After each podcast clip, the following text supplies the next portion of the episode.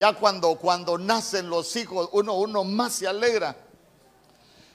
Ah, yo me recuerdo que estuve cuidando el portón de un hospital como 16 horas, hermano. Ahí estaba yo, viendo a ver a qué hora nacía. Eh, entonces vea usted que para muchos, escuche bien, para muchos, el ser padre ha sido una experiencia maravillosa. Para muchos el ser padre ha sido, una, una experiencia que nos ha emocionado. Y algunos nos hemos emocionado hasta las lágrimas al ver nuestros hijos. Usted de pronto ve a alguien que, acaba de tener un bebé y dice lo mejor que me ha pasado en la vida, este bebé que Dios me ha dado. Y digo yo, qué bonito que, que se puedan expresar esos sentimientos. El mejor regalo que pude haber recibido de Dios son mis hijos. Entonces, eh, de pronto usted se va a dar cuenta que, que se expresan tantas cosas en cuanto a, la paternidad, hermano, pero pero nosotros nos damos cuenta por lo que la Biblia dice que hay algo que va a pasar. aunque nosotros no querramos, está, estaba escrito que algo iba a pasar. ¿Por qué? Porque si la Biblia está hablando que iba a hacer venir al profeta Elías, vea usted, para, recuperar el corazón de los padres hacia los hijos, quiere decir que iba a haber una separación. Quiere decir que algo va, algo va a ser ministrado en el tiempo de la iglesia, en el corazón tanto de los padres como de los hijos. Entonces, eh, nosotros empezamos a, ver noticias, y yo no sé si usted lee los diarios, pero de pronto nosotros empezamos a, a ver noticias y vemos que en este tiempo hay mucha violencia en contra de los hijos. Y no solo hay violencia en contra de los hijos, hay violencia de los hijos en contra de los padres. Yo he conocido hijos que castigan a los padres como que si fueran sus hijos. Los regañan como que, como que si fueran sus hijos. Entonces vea usted que me voy a meter a cosas, hermano, y, y, ahí me disculpa usted. En la Santa Cena de febrero nos ponemos en paz. Yo sé que usted no porque, porque usted tiene un corazón diferente hacia sus hijos y los hijos tienen un corazón diferente para con sus padres. Pero fíjese que hay padres que no les importa si sus hijos comen o no comen. Fíjese que estábamos platicando con, una hermana que trabaja en una tienda y dice, estábamos hablando y dice, mire pastor, estamos impactados. Lo que más hemos vendido en el negocio son cervezas. Toda la gente ahorita en el tiempo que pasó, todo lo que, lo que, hemos, lo que más hemos vendido es cervezas. Y sabe qué me dolió en el corazón, me dijo. Que hay un hombre que llevaba dos cajas de cerveza y llevaba una lata de leche. Llegó a la caja y no le ajustaban las cuentas, no le ajustaba el dinero. Entonces dice que la muchacha que estaba en la caja le dijo, ¿qué va a llevar? ¿La leche o la cerveza? ¿Qué cree que se llevó? Se llevó las cervezas el desgraciado, hermano. No, la leche no, dijo. al niño le damos cualquier cosa, dijo, pero me voy a llevar las cervezas, dijo. Entonces, entonces uno se pone a pensar, hermano, un padre, bueno, si es que si se le puede llamar padre, que deja la comida de sus hijos para llevarse el vicio, creo que su corazón está lejos de su hijo. Bueno, por lo menos eso pienso yo, no sé qué piensa usted. Hoy, hoy nosotros vemos cuánta violencia hay en contra de los hijos. Yo, yo me quedé impresionado. La, semana pasada creo que fue, leí una noticia en Nakaome. Que en Nakaome eh, alguien se sacó un niño, lo metió en una bolsa y le fue a meter fuego. No sé si vieron esa noticia, alguien la vio. En Nakaome, hermano. Y, eso no es nada. Yo no sé si usted vio también en el mismo Nakaome. Mire, algo está pasando. Porque hace como, como un mes otro niño lo, lo, tuvieron y así enterito lo fueron a tirar a la calle para que los carros lo deshicieran y, y uno dice algo está pasando. Algo está pasando. Porque, porque yo le soy sincero, fíjese que nosotros en la casa tuvimos una, una perra. Y, y aquella perra le pusimos arrimada porque llegó a la casa un día, mi papá destazaba y le empezaron a dar comida y ahí se quedó la perra. Entonces el nombre que le dimos fue arrimada. Pero esa arrimada cuando, cuando un perrito le pasaba algo, fíjese que lloraba. Tal vez un perrito estaba chillando, hermano, porque se golpeaba o lo golpeaban o algo. Yo me recuerdo que esa perra, hermano, él era lagrimero llorando por el hijo. Y, uno, uno empieza a darse cuenta que en este tiempo están sucediendo tantas cosas que nosotros no podemos ignorar que el corazón de los padres se ha alejado de los hijos y que el corazón de los hijos se ha alejado de los padres un desinterés de muchos padres por los hijos, hermano, que, que digo yo que el Señor nos guarde. Dice amén conmigo.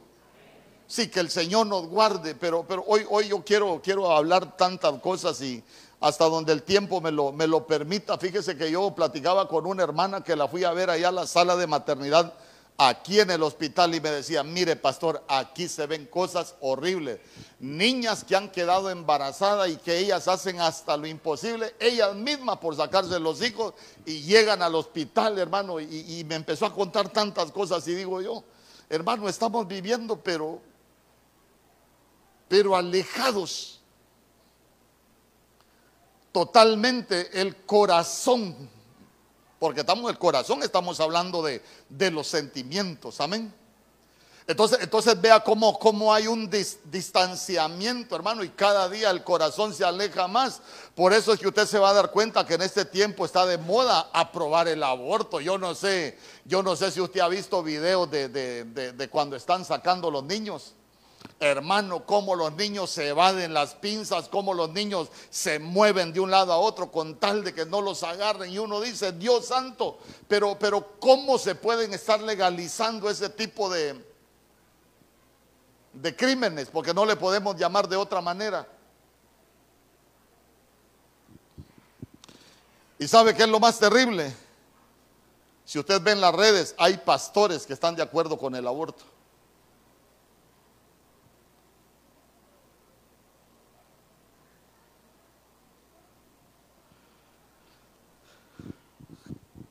Diga conmigo, aquí no hay ninguno. Hermano, pero, pero que nosotros no caigamos en ese desinterés, ¿sabe qué? Que nosotros no nos alejemos, que no se aleje nuestro corazón de, de nuestros padres. Y ¿sabe qué? Que el corazón de los hijos no se aleje de nosotros. Porque en la medida que nos vayamos alejando, se van a ir destruyendo las familias. Hermano, mire, este, aquí habla de los padres hacia los hijos y de los hijos hacia los padres, pero vea usted, por el mismo precio hasta en el matrimonio, cuando el corazón de uno se comienza a alejar del otro, los matrimonios se van, se van, se van rompiendo. Entonces vea usted que cómo nosotros necesitamos, necesitamos recuperar el corazón. Yo, yo quiero hablarle hoy con la ayuda del Señor de, de recuperando el corazón en la familia recuperando el corazón. ¿Sabe por qué? Porque el corazón es la parte sentimental, eh, el corazón es la parte afectiva, hermano.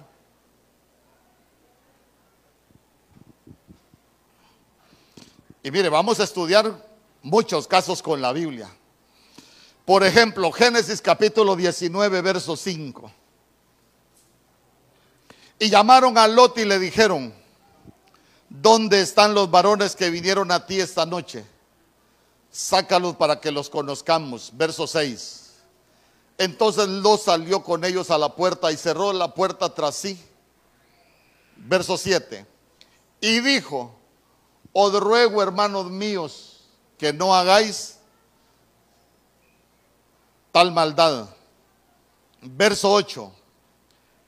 He aquí ahora yo tengo dos hijas. Mire, mire qué bárbaro. He ahora yo tengo dos hijas que no han conocido varón, os las sacaré fuera y haced de ellas como bien os pareciere. solamente que a estos varones no hagáis nada, pues que vinieron, pues que vinieron a la sombra de mi tejado. Eh, ya se dio cuenta usted que un padre está ofreciendo a sus hijas.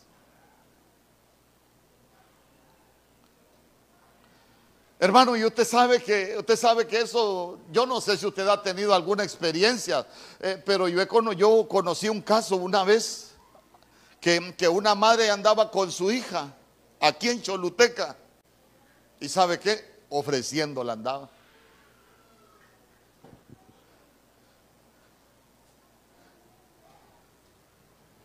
Ya conmigo aquí no hay ninguno.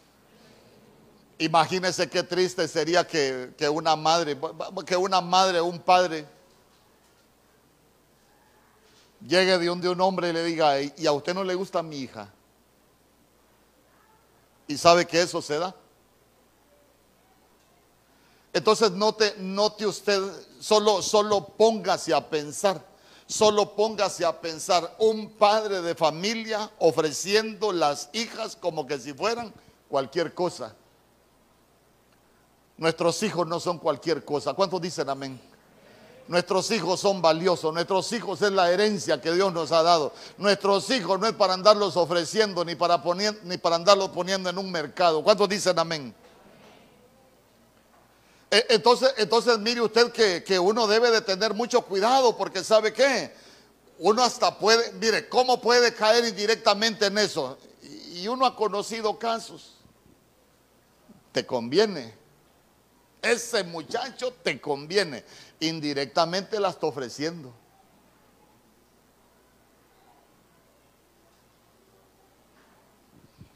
Como sé que no hay aquí, voy a continuar. Génesis capítulo 42 verso 36.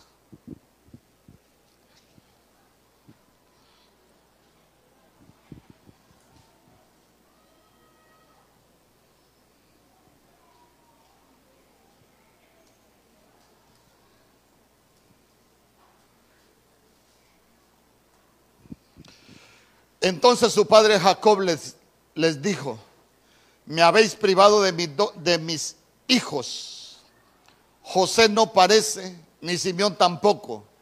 Y a Benjamín le llevaréis, contra mí son todas estas cosas. Verso 37. Y Rubén habló a su padre diciendo, mire qué bárbaro Rubén. ¿Por qué le digo que es bárbaro Rubén? ¿Qué dijo Rubén? Harás morir a mis dos hijos si no te lo devuelvo. Entrégalo en mi mano, que yo lo devolveré a ti. ¿A quién estaba comprometiendo Rubén? A sus hijos. ¿Y sabe qué es lo más tremendo? Que él estaba diciendo, si yo no te devuelvo a Benjamín, mata a dos de mis hijos. ¿Usted pondría a sus hijos para que alguien los mate, hermano?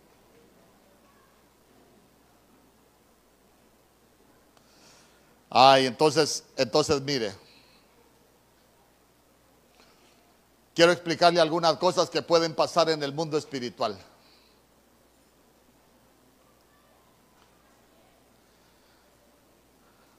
¿Alguna vez alguien ha jurado por sus hijos?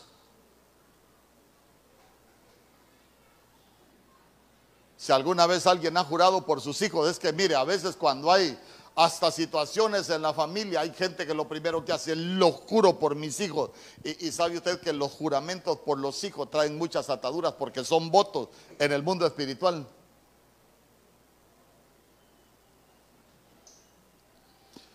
Entonces note que hagamos memoria por quién se dio el problema que, ahora ellos están ahí ofreciendo los hijos. ¿Por qué, ¿Por qué es ese problema? Usted se recuerda que los hermanos se ponen a pelear con José. Escuche bien. Los hermanos se ponen a pelear con José, planean matarlo, lo meten a la cisterna, después lo venden a los ismaelitas, lo llevan cautivo a, Egipto. Y usted ya conoce toda la, la enseñanza de la escritura, usted conoce toda la, todo lo que la Biblia dice, pero, pero vea usted que hasta Rubén anduvo ahí. Entonces, entonces vea, vea usted que, que nosotros podemos ver, escuche bien a dónde lo voy a llevar, que a José lo, lo, lo perseguía un error que había cometido en el pasado. ¿Por qué le digo que un error lo perseguía en el pasado? Porque José fue uno de los cabecillas para hacerle lo que le hicieron a, a José. Si usted ve, Judá y Rubén fueron los que más hablaron. Y Judá quería que lo mataran, Rubén por lo menos se, se, opuso, pero, pero note usted, ¿a dónde lo quiero llevar? Que los errores del pasado pueden desatar perseguidores sobre la vida de nuestros hijos.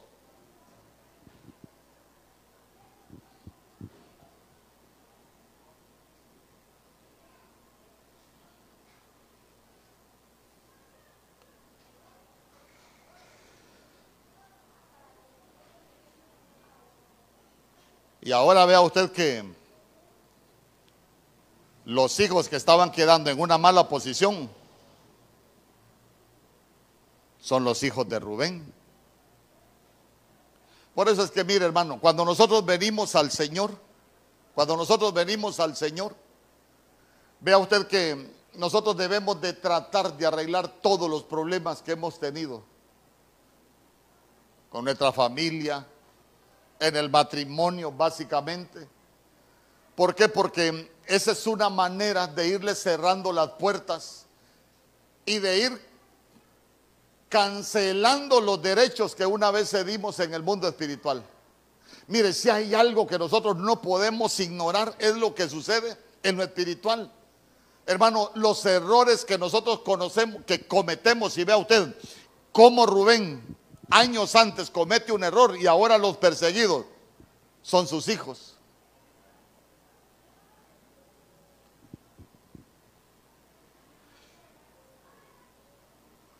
En Segunda de Reyes, capítulo 20, verso 19, vaya, solo vaya tomando nota. Yo le voy a decir algunas cosas, le voy a poner muchos ejemplos. Voy a tratar de ir rápido para que hablemos muchas cosas hoy.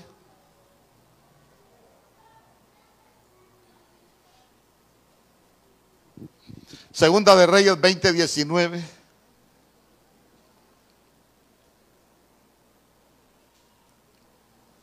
Dice la Biblia. Entonces Ezequías dijo a Isaías, la palabra de Jehová que has hablado es buena. Escuche bien. La palabra de Jehová que has hablado es buena.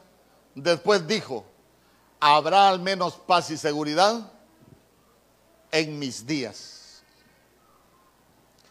Estamos hablando de un padre que tenía problemas en su casa. Estamos hablando del rey Ezequías. Cuando usted lee el, el, inicio del capítulo 20, usted se va a dar cuenta que llega el mismo profeta Isaías, lleva una palabra de parte de Dios y le dice, así dice el Señor, arregla tu casa, porque ciertamente morirás. Dígale al que tiene al lado, arregla tu casa. A veces le queremos arreglar la casa al vecino. No, mejor arreglemos nuestra casa. A veces le queremos arreglar la vida a los demás. No, mejor arreglemos nuestra casa. Porque vea usted que Ezequías en el reino no tenía problemas. Él los problemas los tenía en su casa. Y la palabra del Señor fue, arregla tu casa. Y ya usted sabe todo lo que pasó con Ezequías. Él vuelve su rostro a la pared, comienza a llorar. El Señor tiene misericordia, le alarga la vida 15 años, pero él dice que comenzó a mostrar sus tesoros al rey de Babilonia. ¿Qué es Babilonia? ¿Qué es Babilonia? Confusión. Entonces vea usted que en su vida familiar él, él, él estaba confundido. Él estaba confundido. Entonces el Señor se enoja porque él le abre las puertas a los enviados de, de Babilonia. ¿Sabe? ¿Sabe, sabe cuando uno se confunde en el, en, el, matrimonio? Cuando la gente se empieza a enamorar en otro lado, hermano, y, y estando casado. ¿Sabe cuando uno se empieza a confundir en el matrimonio? cuando uno empieza a hacer cosas que él sabe que no van a ser de bendición, que lo que estamos haciendo es dañando la familia. Y estamos confundidos porque, porque imagínese usted, a veces hay casados que quieren vivir como, como solteros. No, si ya se casó, ya se fregó.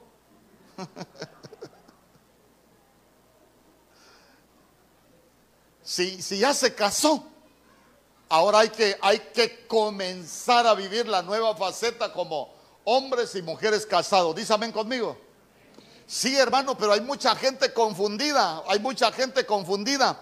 E, entonces vea usted que él abre las puertas a la confusión, se confunde en el matrimonio. Hay, hay gente que, que yo no sé qué ideas tiene del matrimonio, pero creo que es importante que, que aprendamos lo que es el matrimonio. Pero a él le dan una palabra, a él le dan una, palabra. Y sabe que a él le dicen que, que sus hijos iban a ser despojados de toda la riqueza. Y no solo eso, también le, dice, le dijeron, tus hijos van a ser eunucos en el palacio del rey de Babilonia. Hermano, cuando usted ve la profecía es mala. La, la, palabra profética que le están dando a él es terrible. ¿Sabe por qué? Porque le están diciendo, tus hijos van a quedar pobres, tus hijos no van a, no van a recibir herencia, no les vas a poder dar nada y, solo, y no solo eso, tus hijos van a ser eunucos. ¿Sabe que cuando la Biblia habla de que iban a ser eunucos, es que sus hijos iban a servir en el palacio del rey de Babilonia en ese tiempo? Para servir en el, en el palacio del rey, a los hombres los castraban. Lo que le estaban diciendo es, no, tus hijos no van a poder ni tener hijos, hermano. Era como una, como una maldición generacional.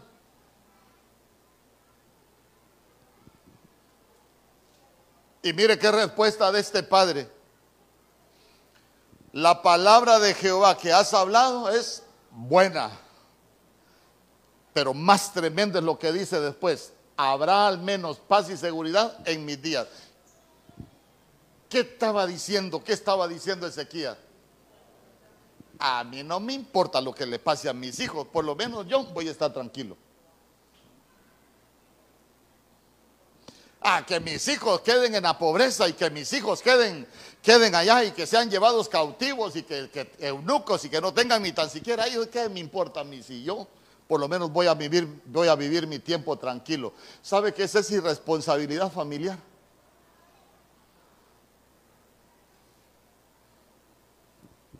¿Sabe que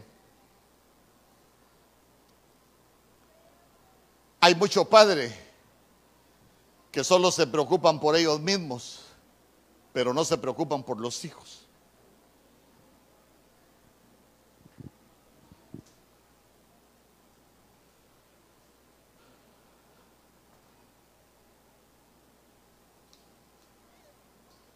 sabe que hay mucho padre que es calidad con todo el mundo, pero no es calidad con sus hijos.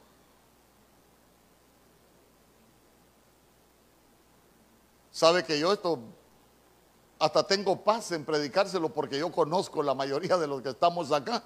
Pero por si alguien tiene algo oculto, hermano, que, empiece a, a, corregir, ¿sabe por qué?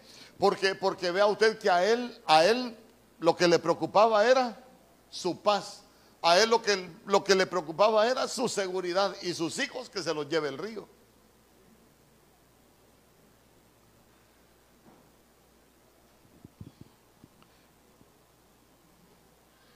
Imagínense que usted, usted, se recuerda aquella mujer de Segunda de Reyes capítulo 4, por ejemplo. Cuando llega Eliseo se recuerda que dice, tu siervo era hijo de uno de los profetas, pero ha venido el acreedor, le dijo, a pedir a mis dos hijos como esclavos. E, entonces, pero, pero vea usted qué reacción más bonita de esa mujer. ¿Por qué? Porque cuando nosotros hablamos del acreedor, vemos que el, el esposo de esa mujer, a pesar de haber sido un ministro de Dios, dejó deudas en el mundo espiritual y se levanta una entidad conocida como el acreedor, llega a reclamar los hijos para esclavizarlos. Mire usted qué terrible que hasta hijos de cristianos pueden haber esclavizados a vicios, pueden haber esclavizados, hermano, a entidades espirituales. Y sabe usted que muchas veces son deudas que, que los padres tenemos en el mundo espiritual. Pero la, la actitud de esa mujer fue diferente. ¿Por qué? Porque ella busca ayuda. Ahí, ahí está el acreedor, ha venido a reclamar a mis hijos. Y como que, como que dijera, ¿y hoy qué hago? Ya se levantó, pero yo no quiero que dañe mis hijos. Y se recuerda que el profeta le dijo, cierra la puerta. Y ya se dio cuenta entonces que nosotros necesitamos cerrar puertas que hemos tenido abiertas. Por eso, mire, es importante, hermano, porque, porque si, si como pueblo de Dios nosotros mantenemos puertas abiertas, de pronto vamos a ceder derechos en el mundo espiritual y se va a levantar el acreedor para hacer pedazos a nuestros hijos. Si no revise la vida de David, usted se levantó el acreedor en la vida de David. Hermano,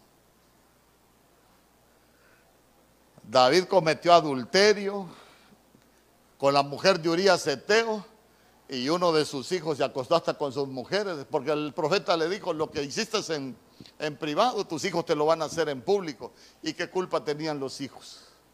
Pero ya se dio cuenta que, que nosotros no podemos ignorar, como dice la Biblia, las maquinaciones del enemigo. Y tenemos que aprender a ser responsables con nuestras generaciones. Los padres tenemos que aprender a ser responsables con los hijos y los hijos tienen que aprender a ser responsables para con sus padres. Josué capítulo 7, verso 24.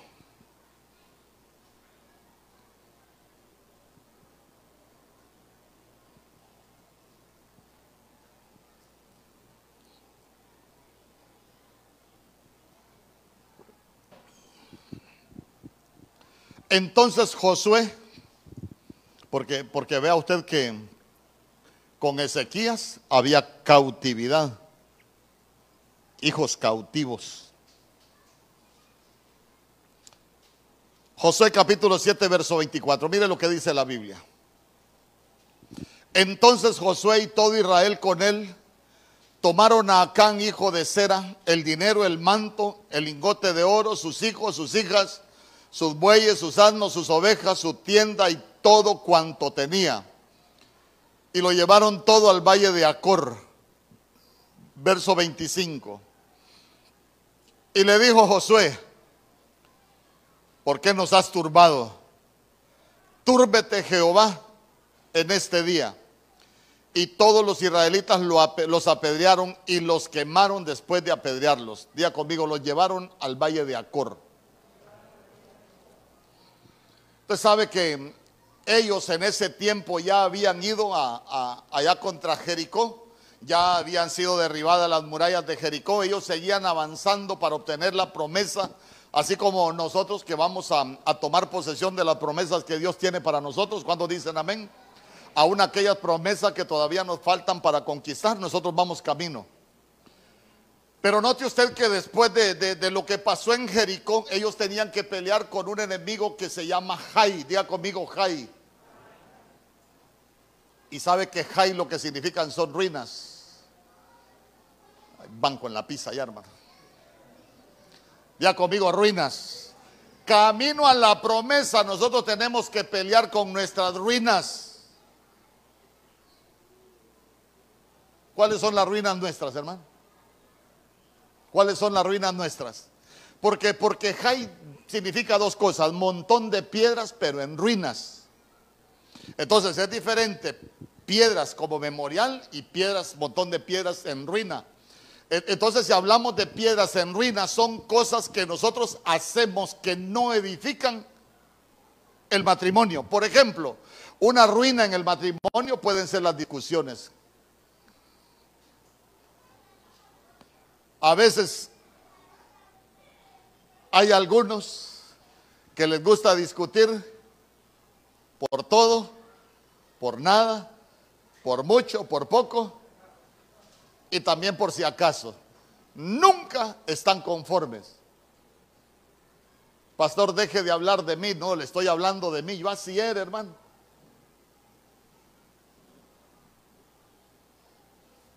Hasta las tortillas que me ponía mi esposa, estas tortillas no las hiciste vos y las botaba yo, hermano. Y allá está ella, mire, por eso se lo digo. Por todo, por todo discutía. Y mi esposa me decía, ya no te aguanto, solo discutiendo pasás vos. El que tenga oídos para oír, que oiga. Una inconformidad, hermano. Una inconformidad que se vive en el matrimonio, ¿sabe qué? Eh, a veces hasta se dicen cosas que no son correctas y sabe usted que, y, mire qué terrible, mire qué terrible, me, voy a adelantar un poco, porque el problema es que ellos fueron a pelear contra Jai y fueron derrotados. Por eso nosotros decimos que no todo es orar y no todo es ayunar. ¿Por qué? Porque, porque de pronto cuando ellos van a pelear contra Jai, Jai ruinas, montón de piedras que ya no sirven para edificar, cosas que no son de bendición. Entonces ellos fueron vencidos por Jai. Y uno puede ser vencido por sus ruinas. Los matrimonios no se, no se destruyen por tanta bendición. Los matrimonios se destruyen por nuestra ruina. Lo malo que nosotros tenemos que no sirve para edificar los matrimonios. Que no son de bendición para nuestros matrimonios. Entonces cuando vienen de pelear con Jai, viene Josué, se postra, empieza ahí delante del Señor y el Señor le dice, levántate, este no es tiempo para estar postrado, este es tiempo de revisar el campamento, le dijo. Ah, entonces, ¿qué le quiero decir con esto? Que hay cosas que no se arreglan orando ni postrándose delante del Señor. Hay cosas que se, se arreglan, ¿sabe cómo? Revisándose uno Pregunta número uno, ¿trato bien a mi mujer? Digo yo, pregunta número uno, como nos casamos con la, con la ayuda idónea. ¿Trato bien a mi mujer? ¿Le digo cosas bonitas a mi mujer o ya solo cosas feas? ¿La trato con cariño? o ya se nos acabó el cariño.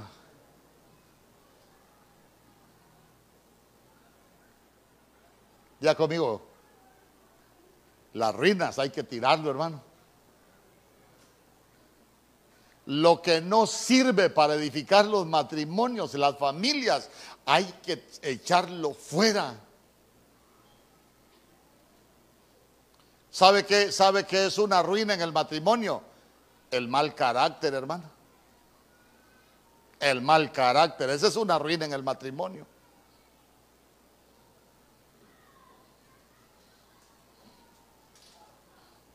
¿Sabe que es una ruina en el matrimonio? Las ofensas, hermano. Eh. Cuando un hombre o una mujer se dicen cosas que cómo se dañan la dignidad. Esas son ruinas, al final no sirven para edificar, sino que únicamente van destruyendo las familias. ¿Y sabe qué? Josué se da cuenta que Acán esas cosas las tenía escondidas en su casa. Por eso le digo, eh, hay cosas escondidas que nosotros tenemos, que solo nosotros tenemos, hermano, que, que a veces necesitamos sacarlas.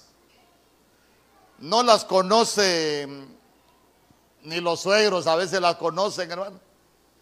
Ay, dice, mi yerno tan lindo que es, y tal vez la mujer si lo conociera, yo creo que le metería fuego. Ay, pero mi nuera, qué lindo, trata, trata a mi hijo y tal vez la nuera es de esas, pero furiosas, hermano, que... Mm.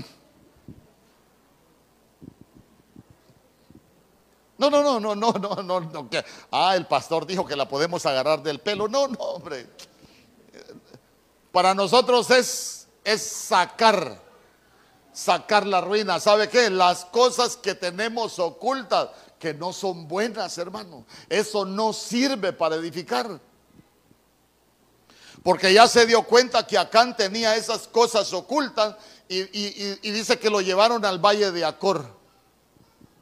Ahí lo puede leer usted en el verso 24. Lo llevaron al valle de Acor. ¿Y sabe qué es lo más terrible? Al valle de Acor no solo fue Acán con su mujer, al valle de Acor también fue sus hijos y sus posesiones. Y cuando nosotros vemos el significado de Acor, Acor lo que significa es problemas y Acor lo que significa es dificultad. ¿Y sabe qué? Destruyen las familias porque ya se dio cuenta. Vea usted ahí conmigo. Ahí, ahí están las cosas ocultas. Pero en el verso 25, mire usted en el verso 25, si me lo pone ahí por favor, dice, mire.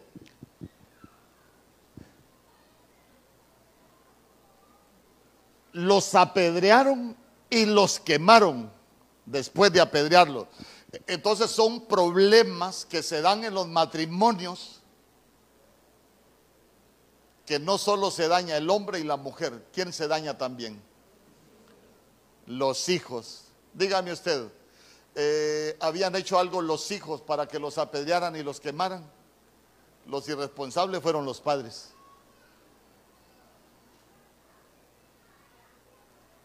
Por eso nosotros necesitamos ser una generación de hombres y mujeres de Dios diferentes. Dígame conmigo. Sí, hermano, porque si Dios nos ha dado una familia, eh, vea usted, hay que sacar las cosas ocultas. Pastor, mire, a mí la verdad que usted me mira calidad sirviendo, pero en mi casa soy el Terry. Oramos por el Terry para que ya no esté ahí el Terry. Pero ya se dio cuenta, ya se dio cuenta ya se dio cuenta que si nosotros no aprendemos a sacar las cosas ocultas, cosas ocultas es solo usted conoce y que se dan en su familia. Hasta los hijos van a ser apedreados. Apedreados son problemas, apedreados son dificultades. ¿Sabe qué? Los hijos sufren cosas por culpa de los padres. Y eso solo es, hermano, que el corazón de los padres se alejó de los hijos. ¿Por qué? Porque cuando nosotros, nosotros recuperamos el corazón y nos acercamos a los hijos, usted se va a dar cuenta que hay cosas que nosotros las vamos a cuidar de manera diferente. Amén. Yo le aseguro que cuando nuestro corazón se vuelve a nuestros hijos y a nuestra familia, los que somos hombres, nos puede salir una mujer en la calle pero nosotros no vamos a tener cerca el corazón de la mujer de la calle, el corazón lo vamos a tener cerca de nuestra casa. ¿Cuántos dicen amén? Y eso es lo que va a ser de bendición para nosotros. Génesis capítulo 21, verso 12.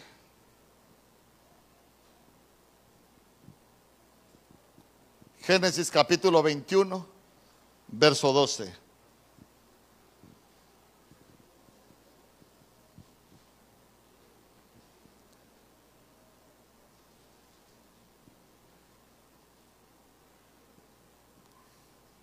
Entonces dijo Dios a Abraham, no te parezca grave a causa del muchacho y de tu sierva. En todo lo que te dijere Sara, oye su voz porque en Isaac te será llamada descendencia. Verso 13. Y también del hijo de la sierva haré una nación porque es tu descendiente. Verso 14. Entonces Abraham se levantó muy de mañana y tomó pan. Día conmigo, tomó pan. Sabe que en el original la Biblia dice tomó un pan, literalmente, tomó un pan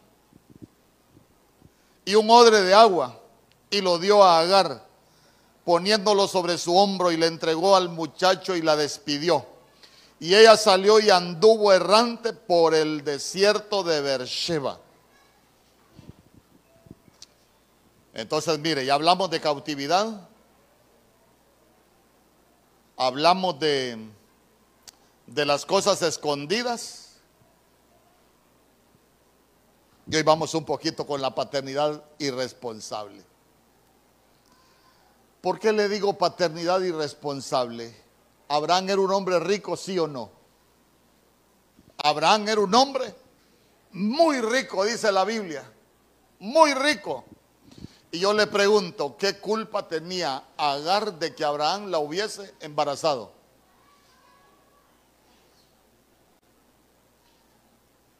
Ninguna. Pero ya se dio cuenta que a él se le hizo fácil, aún siendo muy rico, darle un pan, un odre de agua y que se fuera.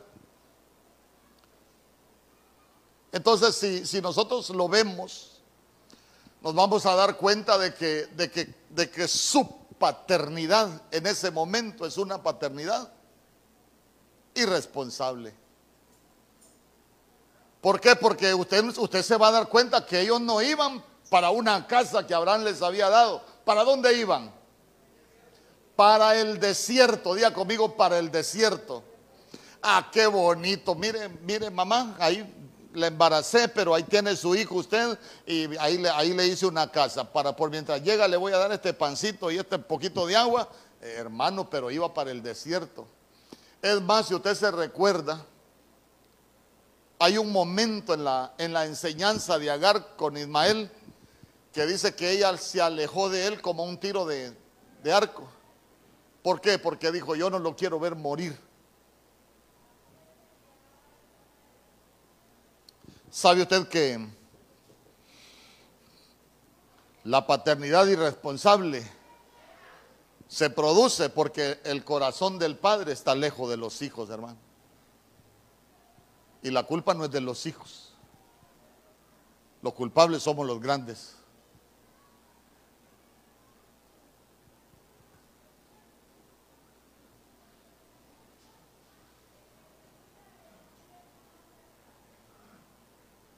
¿Y sabe qué es lo más tremendo? Abraham en las cosas del Señor era tremendo, hermano. Tremendo el Abraham. ¿Por qué le digo que era tremendo? Si usted revisa Génesis 12, donde llegaba Abraham edificaba un altar. Siempre edificaba altares. Eh, le dijeron, ahí llevan cautivo a, allá a tu sobrino. Ah, pues vamos a, pelear. Eh, él peleaba batallas espirituales porque él se enfrentó al rey de Sodoma y todos los reyes que se enfrentó. Estamos hablando de alguien que espiritualmente eh, era fuerte o, se veía fuerte. Y no solo eso, se recuerda usted que, que cuando le dijeron que iban a destruir Sodoma, ¿qué hizo él? empezó a interceder. Mire, gran intercesor el Abraham. Pero era irresponsable con su hijo.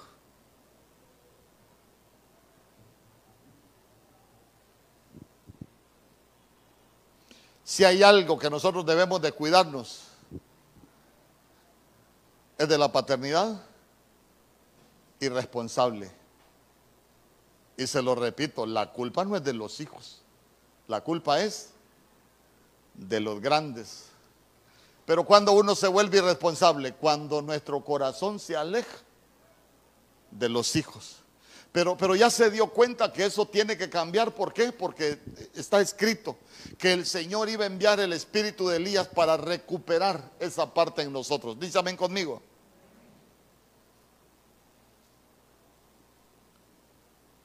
Le quiero preguntar algo. Como yo sé que usted lo ha leído, ¿le preocupó a Abraham dónde iba a vivir eh, Agar con Ismael? ¿Le preocupó qué iba a vestir? ¿Le preocupó que su cuidado? No, no. No le importó si el hijo se comía o se moría de hambre. Mire, y eso, aquí cada quien agarra su parte, hasta los jóvenes tienen que aprender, ¿sabe por qué? Digan amén los jóvenes. Hermano, porque sabe usted que mucha de la paternidad irresponsable se da en la juventud. Bueno, y otros ya no tan jóvenes, pero, pero, pero muchos de los errores de los que estamos viendo, sabe que hay que cuidarse mucho en la juventud.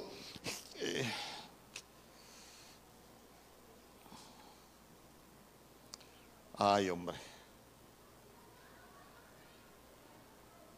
Proverbios capítulo 19, verso 26. Ya el tiempo nos ha avanzado. Voy a ir cerrando ya.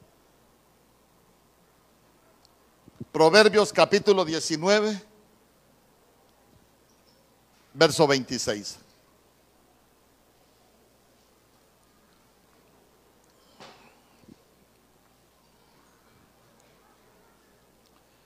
El que maltrata a su padre y desahucia a su madre es un hijo que les trae vergüenza y desgracia. Eh, aquí voy a decir algunas cosas. Eh, ¿Cuántos somos muy entendidos en honrar a nuestra madre? Usted se ha fijado, y aquí sí tome nota, hermano, aquí sí tome nota. Usted se ha fijado que casi siempre, por lo general, nosotros hemos aprendido a honrar a la madre. Día de la madre, olvídese. Día del padre, olvidémoslo.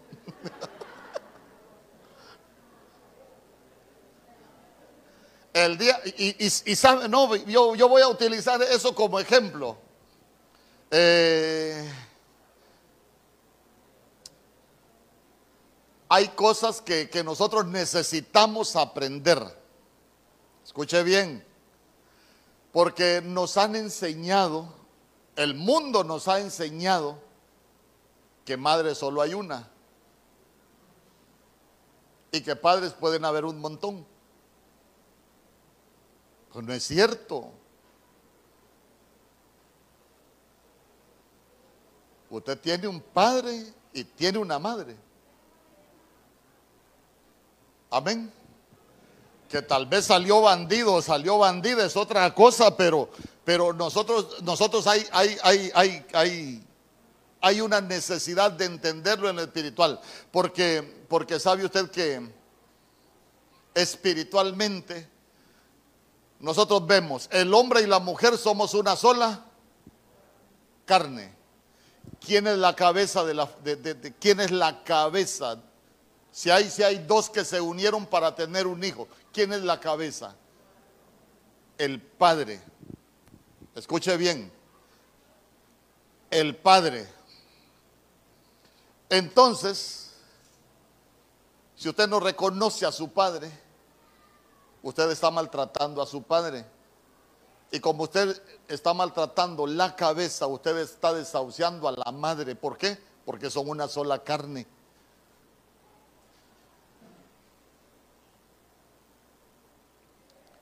¿Me explico? Espiritualmente uno debe de tener cuidado con lo que uno hace. Entonces, entonces vea usted que a veces hay, uno tiene unos conceptos, no, pero es que mi papá, pero ya se dio cuenta que uno puede estar cometiendo un grave error en el mundo espiritual. ¿Por qué? Porque la Biblia dice, honra a tu padre y oiga bien, primero pone al Padre y a tu madre, que es el primer mandamiento, con promesa. Ah, ¿y cuál es la promesa? Que nos va a ir bien y hasta nuestros días pueden ser alargados. Pero ya se dio cuenta usted que a veces aprendimos a hacer cosas que nos están limitando de obtener bendiciones en el mundo espiritual, de acuerdo a lo que dice la Escritura. mi papá no tiene derecho. Mi papá no se lo merece. Y no estoy defendiendo a ningún irresponsable. No estoy defendiendo a ningún irresponsable. Yo solo quiero enseñarle a los hijos para que nosotros aprendamos a hacer las cosas como dice la escritura. ¿Por qué? Porque si el Señor lo dejó escrito, hermano, que, que, se iba a dar esa recuperación del corazón, es porque el Señor sabía que se iban a venir esos moveres. Entonces, entonces mire, Proverbios 30, 11 dice, hay generación que maldice a su padre y a su madre no bendice para ponerle la tapa al pomo. Hay generación que a su padre, que, que maldice a su padre y a su madre, no bendice. Eh, ¿Por qué? ¿Por qué no la bendice cuando maldice al padre? Porque somos una sola carne. Y aunque nosotros hagamos algunas cosas por nuestra madre, eh, en realidad nosotros no le estamos bendiciendo. ¿Por qué? Porque no estamos honrando al padre. Pero es que es un bandido, bandido y todo. La responsabilidad nuestra es honrarlo. ¿Y sabe qué? No piense, el beneficio no es para ellos, el beneficio es para nosotros.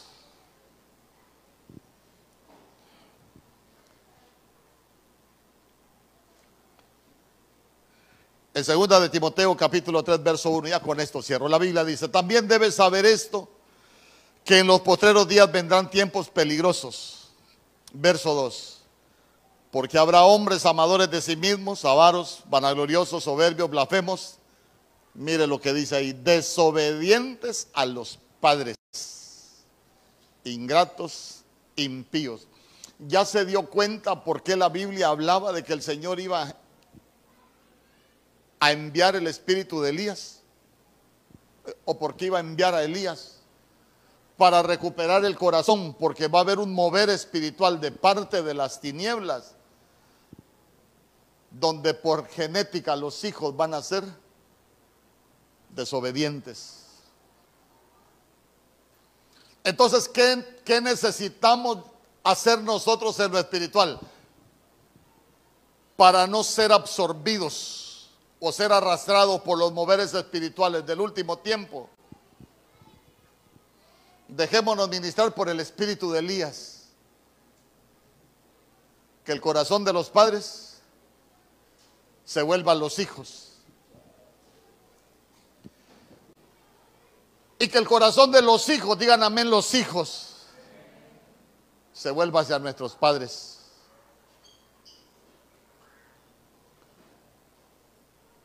Comprobado y científicamente, los hijos recién nacidos reaccionan al corazón de su madre. ¿eh?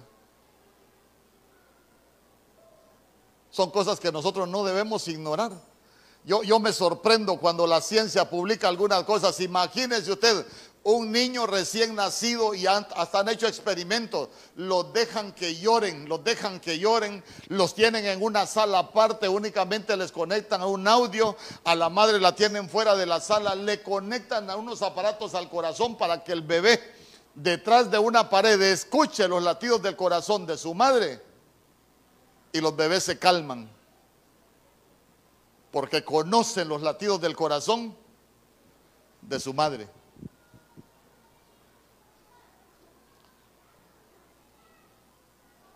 Fíjese que yo una vez estaba, estábamos en una reunión con el apóstol Germán y había un hombre que había sido abandonado Y yo me recuerdo que aquel hombre le dijo al que había sido abandonado, ponte de pie, le dijo. Ya le empezó a decir muchas cosas y al final le dijo al apóstol Germán, no le vas a decir ni tan solo una palabra, le dijo, ni tan solo una palabra le vas a decir, únicamente lo vas a abrazar para que sienta tu corazón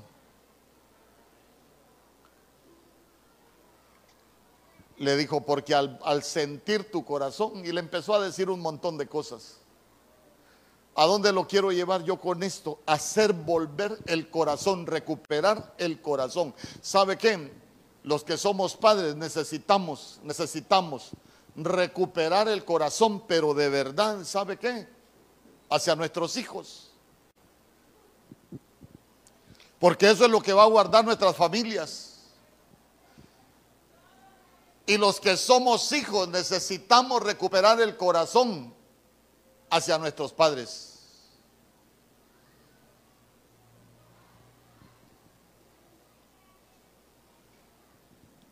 Pero mi papá me abandonó.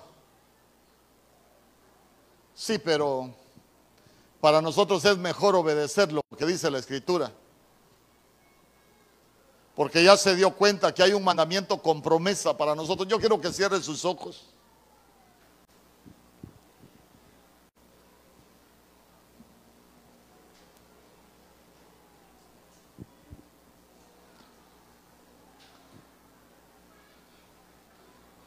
Tal vez puede haber alguien en este lugar hasta hasta resentido con sus padres. Tal vez entraste a este lugar con un resentimiento.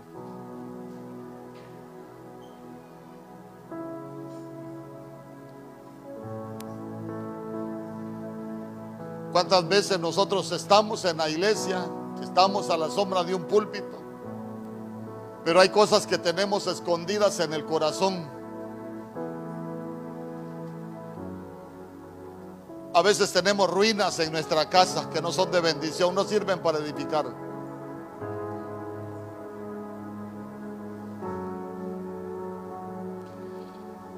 Que hoy podamos ser ministrados.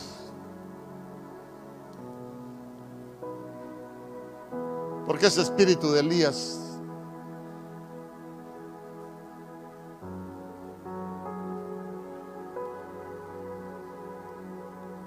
tiene que ver con el Señor, para hacer volver el corazón de los padres hacia los hijos y el corazón de los hijos a sus padres. Cuando los corazones se vuelven, se quita toda desobediencia. Cuando los corazones se vuelven, se quita toda rebeldía. Cuando los corazones se vuelven, se quita todo menosprecio. Cuando los corazones se vuelven, se quita toda amargura. Cuando los corazones se vuelven, se quita todo espíritu de orfandad. En el nombre poderoso de Jesús.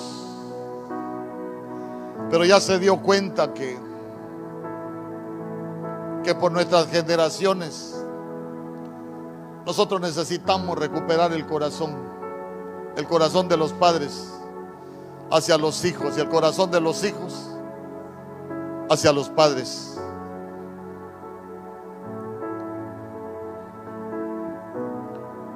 Qué tan fácil tomamos muchas decisiones nosotros. Qué tan fácil hacemos tantas cosas y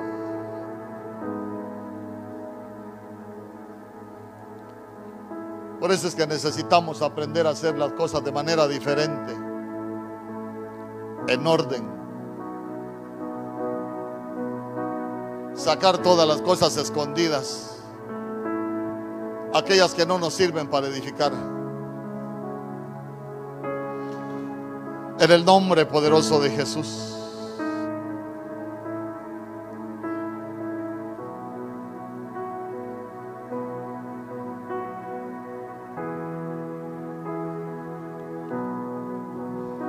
Aquí hay una jovencita que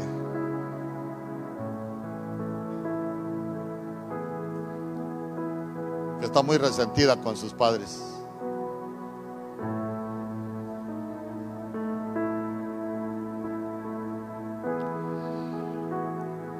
Este es el tiempo para que para que tu corazón se vuelva al corazón de tus padres.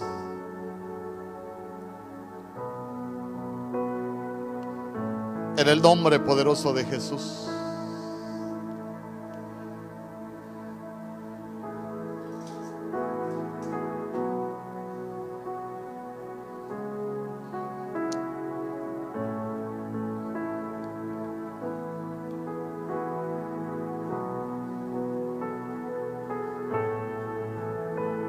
Solo es una muchacha, veo más. ¿Sabe qué aprendí yo cuando el Señor habla? Aprendí a, cuando yo era oveja, aprendí a ser libre cuando el Señor hablaba. Escuche bien lo que voy a decir.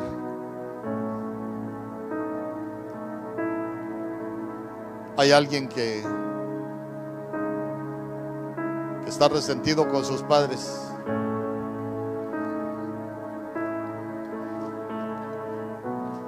Que no te importa que,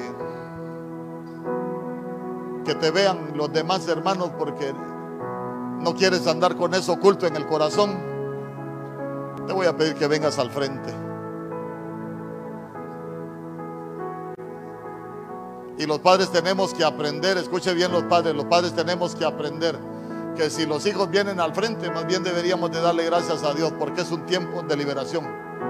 No es para juzgar, no es para condenar. No tengas pena. No tengas pena. Yo sé que hay un resentimiento profundo en tu corazón. No te vayas igual. Solo eso te voy a decir. No te vayas igual. Porque la Biblia dice que la palabra de Dios es predicada con un propósito. Dios te bendiga.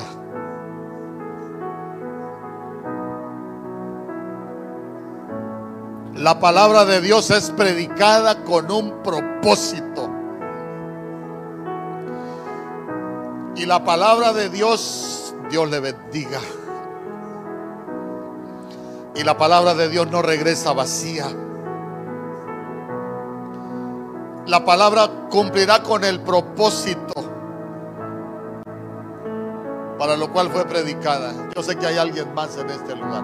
No tengas temor, no tengas temor. Ven al frente, ven al frente. Hay más, ven al frente, ven al frente. Sabe que sabe que la Biblia dice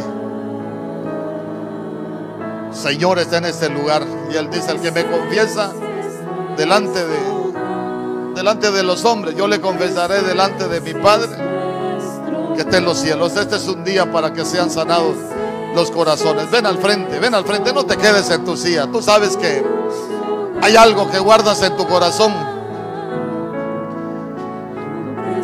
Y que tal vez ya ni te recordabas, pero, pero,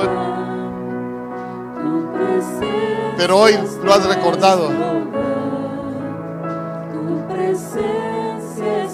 Aprovecha el tiempo de tu visitación. Sabe que los cristianos necesitamos aprender cuando Dios nos habla. Porque cuando Dios nos habla es porque quiere libertarnos, quiere bendecirnos. Dios le bendiga. Yo sé que hay alguien más. Le voy a pedir a los líderes que se pongan de pie y le diga Espíritu Santo. Si pueden, sálganse a las orillas y comiencen a ministrar con sus manos extendidas. Toca a todos aquellos, Espíritu Santo que están en sus sillas y que necesitan ser ministrados por tu Santo Espíritu.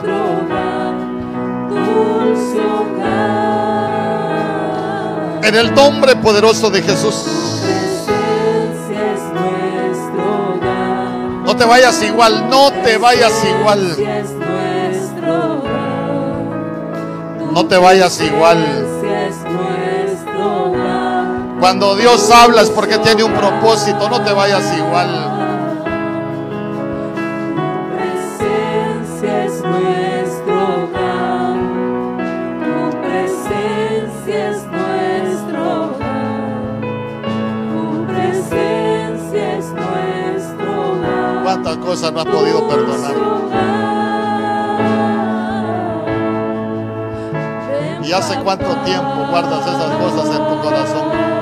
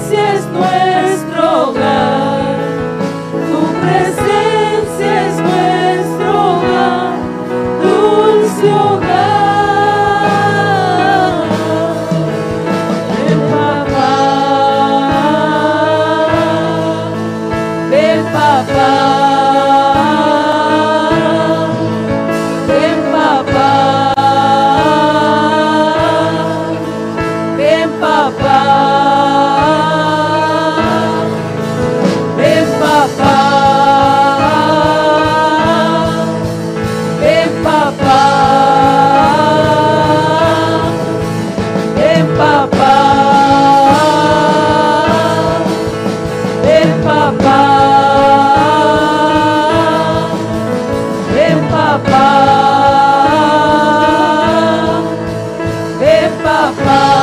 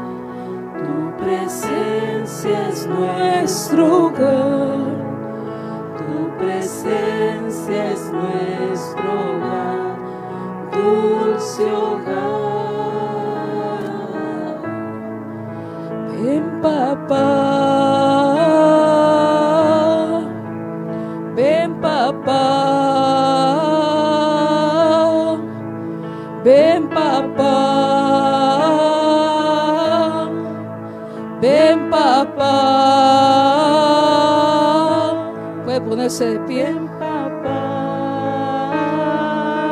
Ven, papá. Papá. Que un espíritu de paternidad pueda llenar nuestros corazones. El espíritu de Elías es que va a hacer volver el, corazón de los padres a los hijos y el corazón de los hijos se hace a los padres.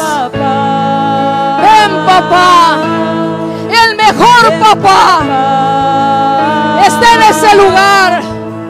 Ven, papá. Ven, papá. Ven, papá. Ven, papá.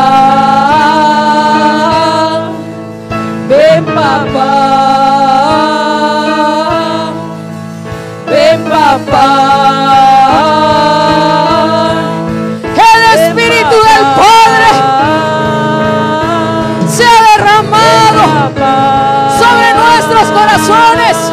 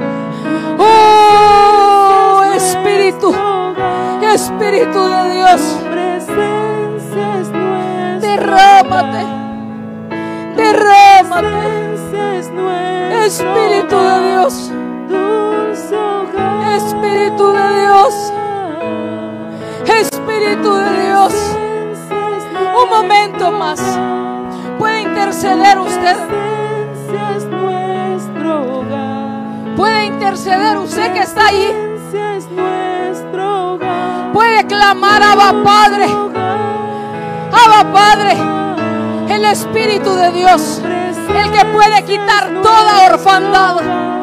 El que puede sanar nuestros corazones. El que puede restaurar toda herida. Todo abandono. Todo maltrato. En el nombre de Jesús. En el nombre de Jesús.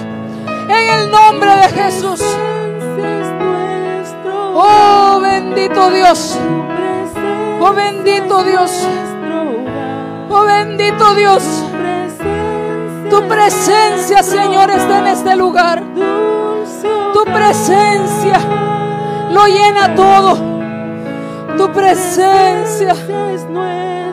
Tu presencia. Tu presencia es nuestro. Tu presencia, Señor. Tu presencia Espíritu de Dios. Oh Santo. Dios, Santo, Santo, Santo. Sea quitada toda orfandad. Tu presencia es nuestro hogar. Recibe el abrazo del Padre. Porque aunque tu padre y tu madre te dejaran, con todo Jehová te recogerá. Deja que Dios sane tu corazón. Estás en el mejor lugar. Tienes al mejor papá. Al mejor papá. Al mejor papá. Y Él está aquí. Él está aquí. Oh Señor,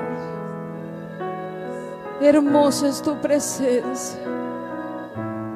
Hermoso Dios. Oh Santo, Santo, Santo. Oh bendito Dios. Oh Santo. Gracias Señor, gracias, gracias, muchas gracias. Gracias por tu palabra, gracias por tu ben- bendición, gracias por tu ministración. Gracias por tu liberación. Todo espíritu de orfandad sea echado fuera. Todo espíritu de orfandad sea quitado de nuestros corazones. Recibimos al mejor de los padres y su nombre es Jehová. Es el mejor papá. Oh hermoso Dios. Hermoso Dios. Gracias mi Señor. Mira este tiempo, mira cada familia. Señor, tú conoces las necesidades, las carencias de nuestros hogares, cómo crecimos. Tú conoces Desde que fuimos formados en el vientre de nuestra madre nos conoces. Y tú eres el Dios que apacienta nuestros corazones y nuestra alma. Cubre, Señor, en cada uno. En el nombre de Jesús, sana corazones. Oh Señor, quita toda soledad, quita toda orfandad. Sacia nuestros corazones con tu Santo Espíritu, el mejor consolador que hay. Guarda cada uno, bendice cada familia, cada hogar, cada hijo, cada padre, Señor. Y los que somos padres, Señor, haz- haznos volver a nuestros hijos. Señor, que lo que habíamos sembrado mal podamos, Señor, tener la oportunidad de ser buenos padres, los que, lo que nos quede de vida. Señor, los hijos que, que no habían tenido la oportunidad de honrar a sus padres, Señor, la bendición que es honrar a los padres, no les sea quitada, Señor. Que un mal testimonio no les sea quitado, Señor, porque grande es tu bendición para los hijos. Gracias, Padre, gracias, Hijo, y gracias, Espíritu Santo de Dios. Te amamos, te bendecimos y te damos la gloria y la honra en todo momento. Amén, Señor, y amén.